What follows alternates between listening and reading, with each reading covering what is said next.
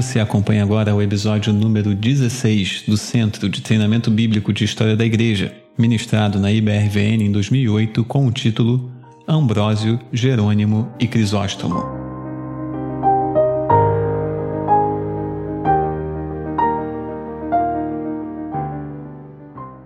Vamos falar de mais três homens importantíssimos. Hoje nós vamos falar de um monte de líderes da igreja, porque realmente o quarto século é impressionante. Eu não sei o que Deus queria, mas ele levantou um monte de líderes eclesiásticos e teólogos no quarto século. Isso é claro e evidente.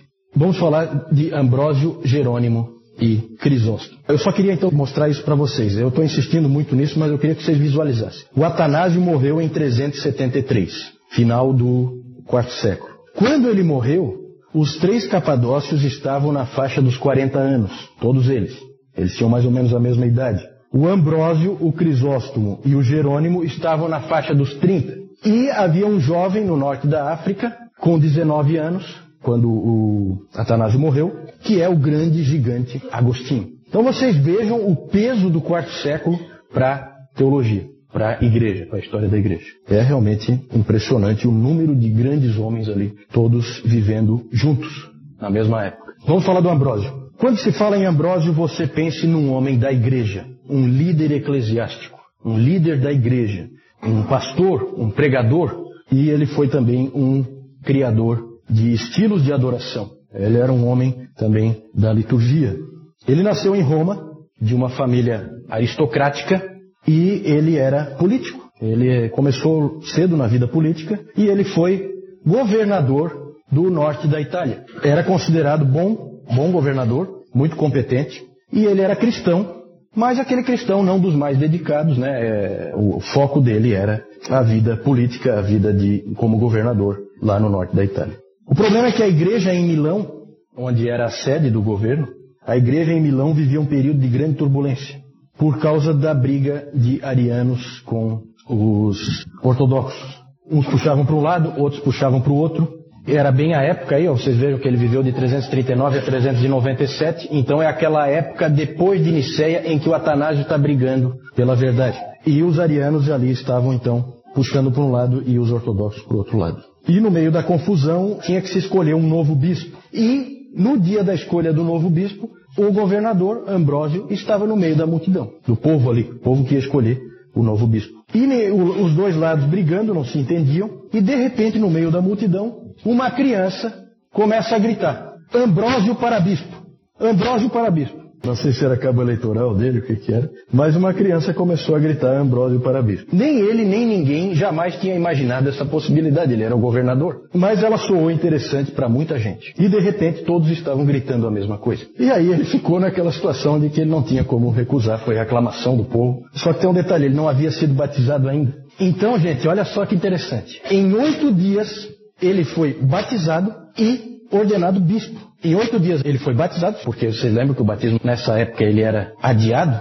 Então ele foi batizado, aí ele foi ordenado presbítero, e daí de presbítero já foi ordenado bispo. Em oito dias. É, um, é, com certeza é um recorde na história da igreja. É um recorde. Impressionante. E o Ambrósio administrou muito bem os problemas que havia na igreja, e ele começou a defender a independência da igreja em relação ao Estado, que era um problema nessa época por causa do Teodósio. O Teodósio era terrível, ele interferia em tudo. Ele tornou o cristianismo a religião oficial e aí ele passou a achar que era o dono da igreja. E aí ele dava ordem para todo mundo. E o Ambrósio foi quem mais resistiu. Essa foi uma grande contribuição do Ambrósio, porque ele trouxe equilíbrio. Ele brigou com Teodósio várias vezes, apesar dele ser o imperador. Então é um homem muito corajoso. O Ambrósio uma vez não deixou o Teodósio, que era o imperador, entrar na igreja em Milão porque o Teodósio tinha massacrado umas pessoas lá em Tessalônica, e falou assim, ó, você com essas mãos sujas de sangue não entra. É um homem de muita coragem, esse Ambrósio. Teve várias rusgas com o imperador. Não tinha medo e sempre lutou pela independência da igreja. Também era um excelente pregador, pregador fantástico, um homem de retórica fora de série, extremamente eloquente. Na verdade, depois nós vamos falar do Agostinho. Agostinho foi para Milão só para vê-lo. E o mais interessante é que de todos os pais da igreja que nós vimos até agora, Ninguém chegou tão perto até agora da doutrina da graça. Esse Ambrósio chegou muito perto de entender a doutrina da graça. E o Agostinho vai construir em cima disso, pode ter certeza. Quando vocês pensarem em Agostinho, pensem em Ambrósio também. Esses dois homens, eles têm uma ligação que Deus quis que eles tivessem. Ambrósio lutou contra o neopaganismo, porque, especialmente nos níveis mais elevados ali da sociedade romana, o paganismo estava voltando. Muita gente achava que o cristianismo tinha enfraquecido Roma, e que bom mesmo era na época dos deuses, e tinha muita gente querendo trazer de volta, e o Ambrósio lutou contra isso, também lutou contra o arianismo. Voltava toda hora pelo norte, ele está muito perto dos bárbaros, porque ele está lá no norte da Itália. Então ali os bárbaros estão sempre por perto, então eles vêm ali mercadores e coisas, e eles trazem o arianismo deles de volta. Então ele também lutou contra o arianismo, também foi um defensor da ortodoxia. E ele chegou muito perto da doutrina da graça. Vejam essa oração dele em que ele diz assim: Ó Deus, que olhaste para nós quando nós estávamos caídos na morte e resolveste nos resgatar pelo advento do teu filho unigênito. Então já a ideia de morte espiritual, tudo coisas que haviam se perdido. Depois nós vamos falar mais sobre isso. Outro aspecto importantíssimo do Ambrósio é a liturgia. Ele organizou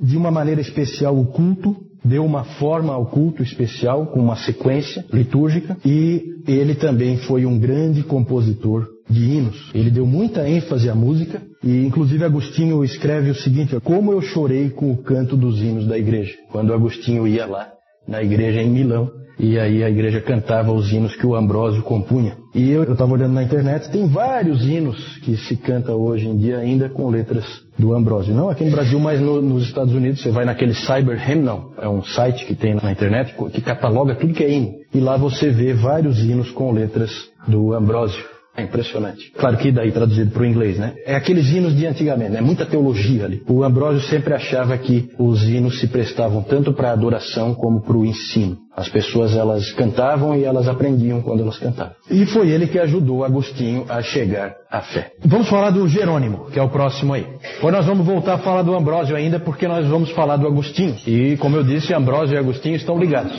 Vamos falar do Jerônimo. Nasceu na Itália, também de família rica, e diferente de Ambrósio, você tem que pensar do Jerônimo não como um homem da igreja. Na verdade, não é uma pessoa que gosta de pessoas. Ele é um intelectual. Claramente um intelectual, um acadêmico, um teólogo. Esses indivíduos também têm o seu lugar na igreja e também contribuem para a igreja. Algum motivo Deus tem para levantar esse tipo de pessoa. Ele tinha uma biblioteca impressionante, uma das maiores é, bibliotecas individuais no seu tempo. Ele comprava e colecionava tudo que era livro, comprava todos os livros que ele podia comprar. Adorava ler o Cícero. Parece que todos eles gostavam de ler esse tal de Cícero, né? Acho que eu vou ter que ler esse tal de Cícero também. Quando se fala em Cícero é filosofia. Esse Cícero, ele escreve filosofia grega. E ele gostava muito de ler o Cícero, até tem uma história interessante, porque apesar do Clemente e do Orígenes, vocês lembram quando eles falaram sobre a filosofia grega, eles disseram que não tinha problema problema nenhum em você ler essas coisas, que é bom. Lembra que nós falamos sobre isso quando a gente falou de cristianismo e cultura? Mas o Jerônimo se sentia culpado quando ele lia o Cícero. Ele se sentia muito culpado e tal, porque aquilo era um escrito pagão, na verdade. E uma, uma noite ele teve um sonho em que ele foi colocado diante de Jesus Cristo, e aí Jesus Cristo disse que, ah, você não é cristão, porque você lê Cícero. E aí aquilo marcou ele profundamente, aquele sonho. Tem mais detalhes aí que eu não vou entrar agora, mas aí aquilo marcou ele profundamente. Dali para frente, então, toda vez que ele tinha vontade de ler o Cícero, ele então lia a Bíblia um monte para compensar. Como é o ser humano, né? O ser humano é sempre a mesma coisa. Fazia uma compensação. Então ele lia um pouquinho do Cícero e aí ele lia um monte da palavra e tal para compensar. E ele queria muito deixar de ler o Cícero, não precisar mais ler o Cícero. Ele era viciado em Cícero. E aí nunca conseguiu parar de ler. E alguém uma vez disse para ele assim: Mas você está lendo Cícero? Sim, mas e o teu sonho? Aí ele olhou assim e falou: é, Bom, você sabe, né? A gente não pode dar importância demais para sonhos.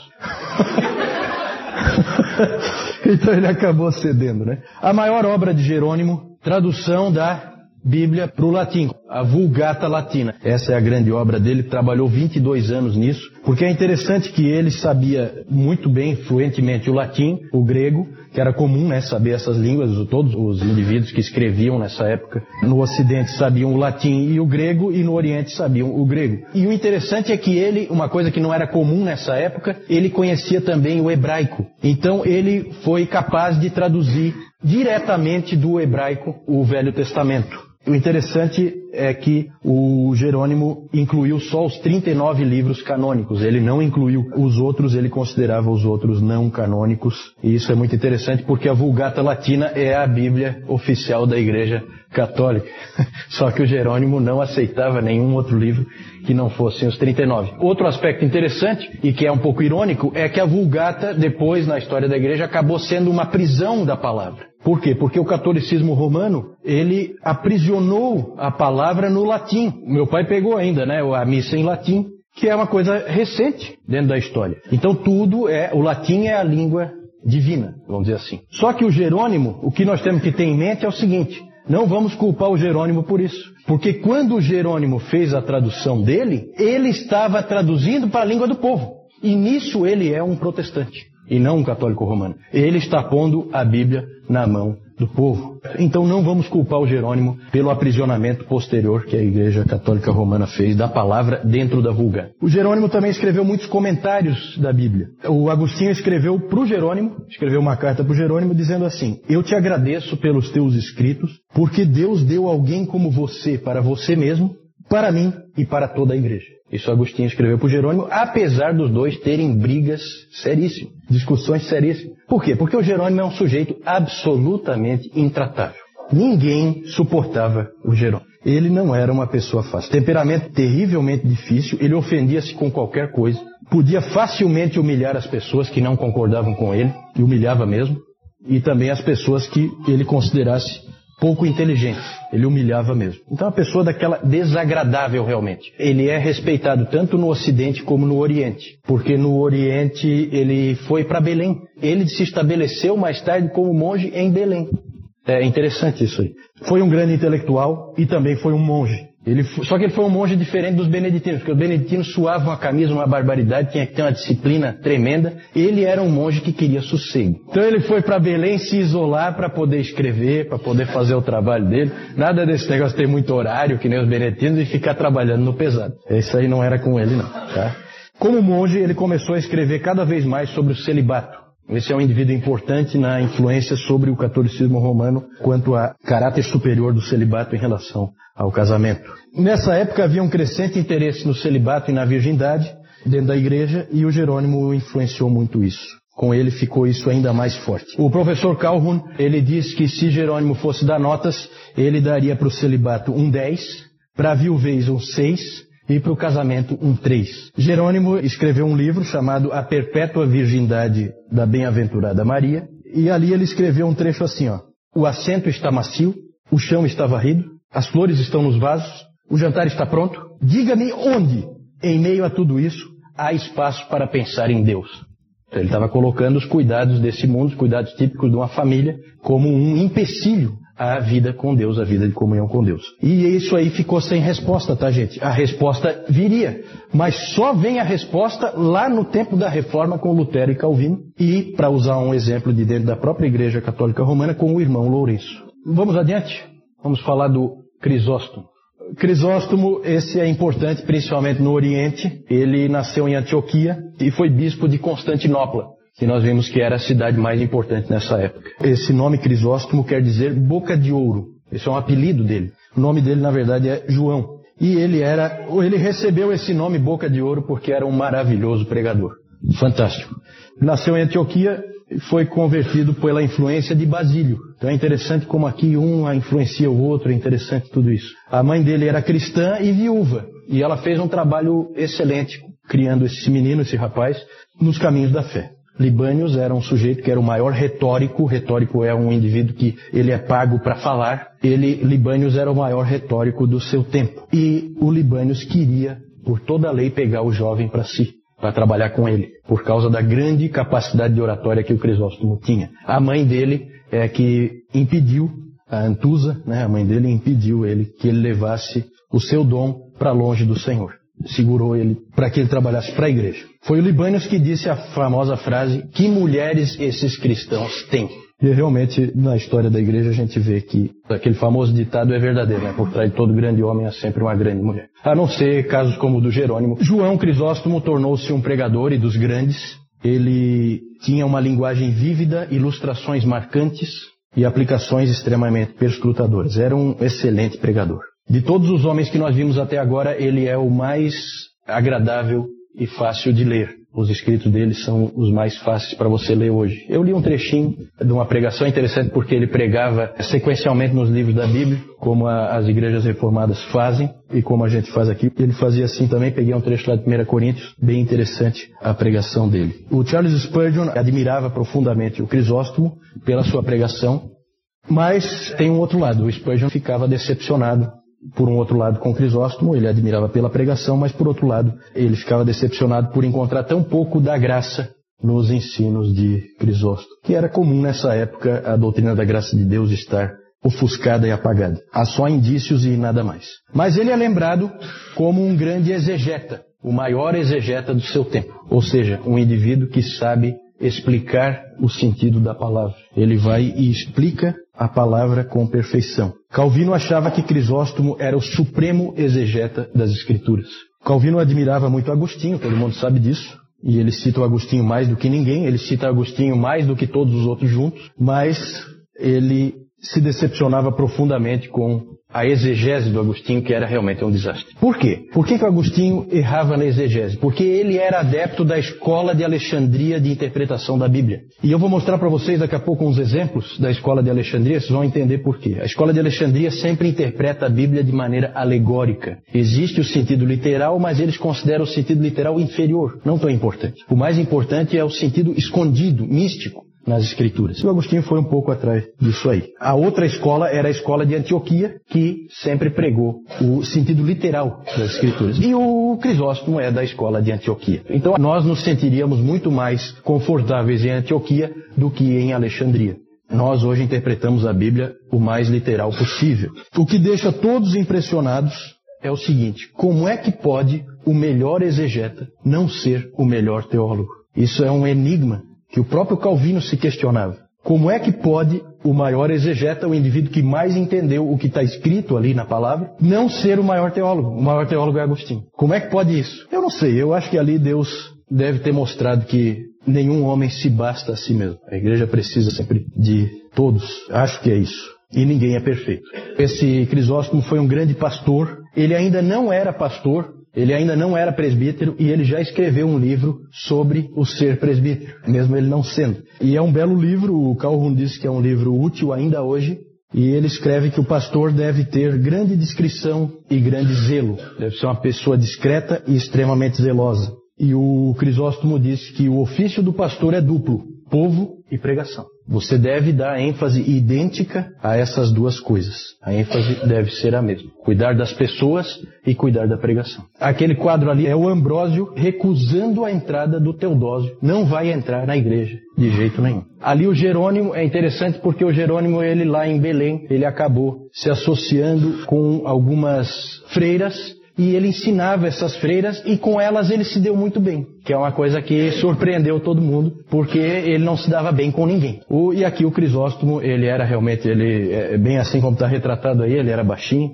É engraçado quantos grandes pregadores eram realmente tampinhas, né? Dr. Lloyd Jones acho que era desse tamanho, assim. E é um pregador fantástico, segundo John Piper, o maior pregador do século XX. Gente, eu quero mostrar só para vocês a interpretação alegórica, tá? O grande destaque da interpretação alegórica é Orígenes. Aquele que quando era bom era muito bom e quando era ruim era muito ruim. E aqui eu quero mostrar para vocês é, uns exemplos. O Orígenes ele dizia que a interpretação das escrituras é em três níveis, que correspondem às três partes do ser humano. Tudo isso aí ele tirou da filosofia, tá? Filosofia grega, platônica. Então o nível da carne é a interpretação literal e óbvia da Escritura. Então aquela que você lê ali, a interpretação literal, corresponde à carne ou ao corpo humano, que é visível e evidente a todos os que o veem. Esse tipo de interpretação é para os indultos. O nível da alma, aqueles que já fizeram algum progresso na vida cristã começam a discernir sentidos mais além do óbvio. Isso aqui eu tirei de um artigo do Augusto Nicodemos, um artigo bem legal sobre a interpretação das Escrituras. Tem lá no Monergismo. O nível do espírito, que é o máximo, a interpretação alegórica, própria dos que são espirituais. E é um desastre, vocês vão ver. Vamos ver então alguns exemplos de interpretação alegórica. Olha só, Rebeca vem tirar a água do poço e encontra os servos de Abraão. Gênesis 24. O que, que isso significa? Significa que diariamente devemos vir aos poços da Escritura para ali nos encontrarmos com Cristo. Era isso que o texto queria dizer. Faraó mandando matar os meninos e preservando as meninas hebreias.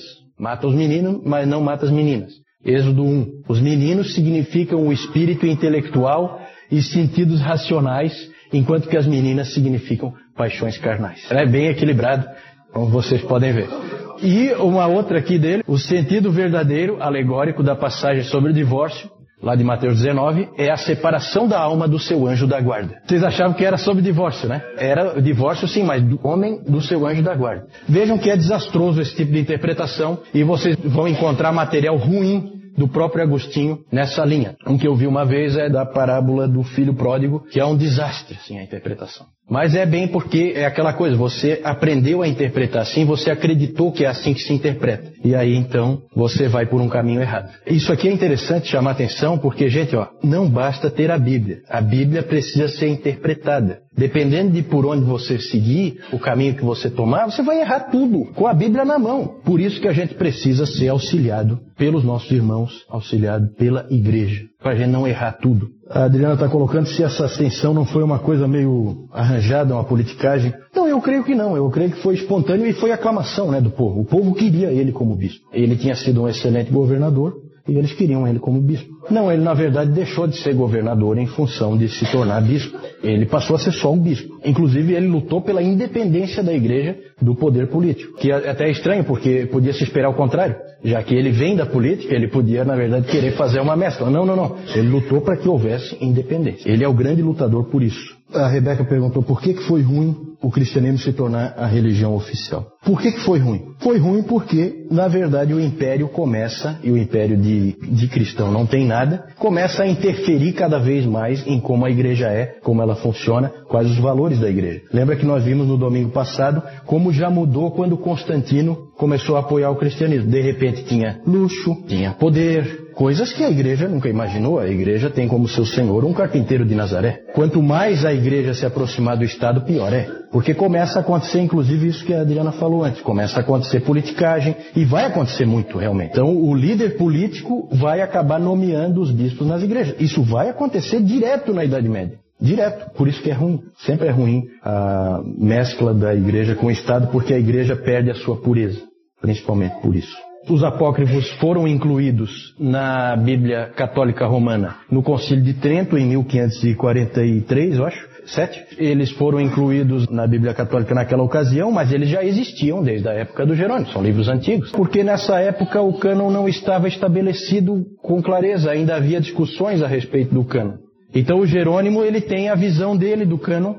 Ah, para ele eram os 39. No Novo Testamento havia ainda uma certa divergência. Depois ele acabou aceitando, evidentemente. Ele traduziu o antigo, do hebraico, a Vulgata Latina, ele traduziu do hebraico para o latim. O novo ele já era de uso corrente não precisava de tradução porque ele já era nas línguas que as pessoas usavam. Porque ele já ele foi escrito em grego e todo mundo falava grego nessa época. Eu não sei se ele traduziu alguma coisa do Novo Testamento para o latim, pode ser. Aí eu quero só fazer uma observação. Não é que é a primeira tradução do Velho Testamento para o latim só que é a melhor. Já tinha outras traduções, só que com pouca qualidade e sempre traduções que vinham da Septuaginta. Então era traduzido do grego, não do original, era traduzido do grego para o latim. Essa não, essa foi uma tradução do hebraico para o latim, direto do original. Porque o latim passou a ser a língua oficial do Ocidente. É interessante como Deus sempre usou essa coisa de ter uma língua que é universal para permitir a comunicação entre pessoas que falam línguas diferentes. Isso vale até hoje. Por isso que eu incentivo sempre, no outro CTB já incentivei, peguem os seus filhos, ensinem inglês para eles, invista nisso aí. Porque nunca se sabe se algum desses meninos aí não vai ser um futuro Agostinho, uma coisa assim. Esses indivíduos têm que saber escrever numa língua universal, que sempre foi assim. Um Lutero não adianta ele escrever em alemão só, ele vai ter que escrever em latim também, senão não entra nos outros países o que ele escreveu. E assim com tudo, o Calvino mesma coisa, porque a língua vigente na época deles era o latim, era a língua universal para você fazer transitar pelos países. Hoje é claramente o inglês. Então isso aí é uma coisa que quebra barreiras.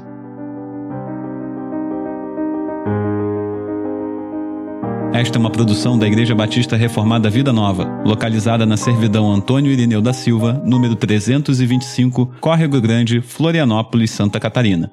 Nos encontramos semanalmente aos domingos, às 10 horas da manhã, para o culto público ao Senhor. Venha nos visitar. Sola Fide, Sola Escritura, Solus Christus, Sola Gratia, Soli Deo Glória.